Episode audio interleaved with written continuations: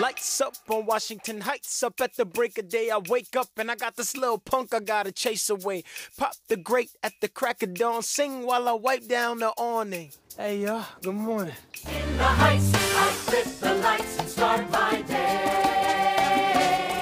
There are fights and less steps. Top 25 películas del 2021, parte 2, del 20 al 16. Número 20. Bergman Island. Una pareja de cineastas estadounidenses se retira a la isla de Foro, donde vivió el cineasta sueco Ingmar Bergman en busca de inspiración para escribir sus próximas películas.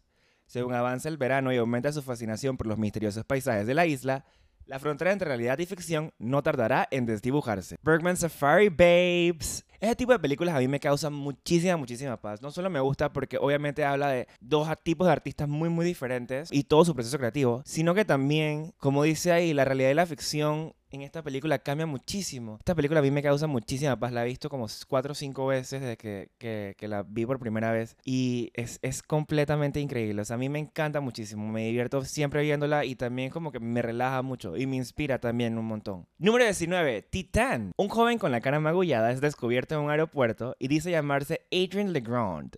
Un niño que desapareció hace 10 años. Para su padre Vincent, esto supone el final de una larga pesadilla y lo lleva a casa. Por otra parte, en la región se han sucedido una serie de horribles asesinatos. Esta es la película más desagradable que yo he visto en mi vida entera. Y honestamente, yo les recomiendo que si la van a ver, que sea en Halloween para que estén en el mood así de terror.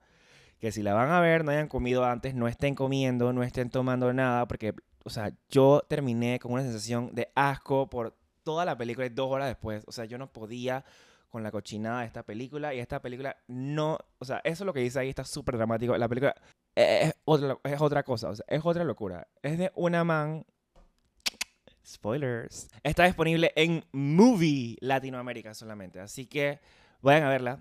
Está bien cochina. Número 18. In the Heights. Está basado en el musical de Broadway y sigue a un grupo de vecinos del barrio de Washington Heights en Nueva York. El principal es Usnavi, el simpático dueño de una bodega criado por su abuela que sueña con volver algún día a su República Dominicana de origen.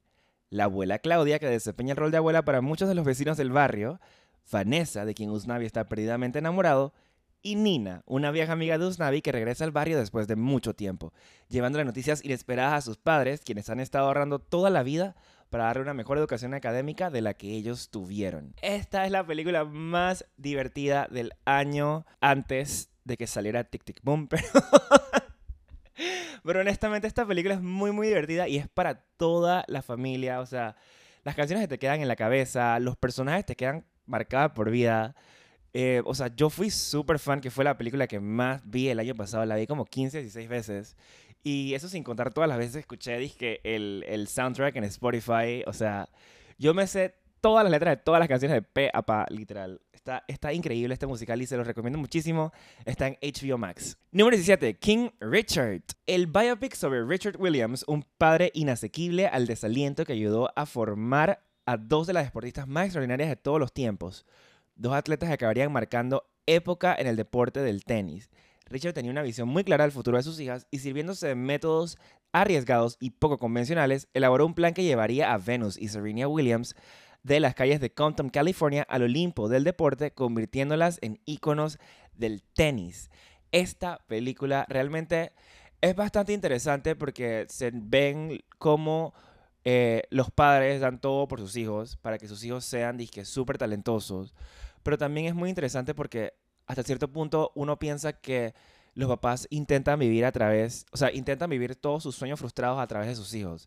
A la vez también me pareció muy raro de que hicieran una película sobre las dos deportistas más eh, successful del mundo, más exitosas, o sea, las, las greatest of all time eh, eh, en el mundo, y la película se enfocara en un hombre. Me parece muy extraño que hubieran agarrado a ese punto, pero, then again, la película está producida por las personas reales, o sea, Venus y Serena Williams, así que me imagino que lo que querían es hacer un retrato de la vida de su padre y honrarlo.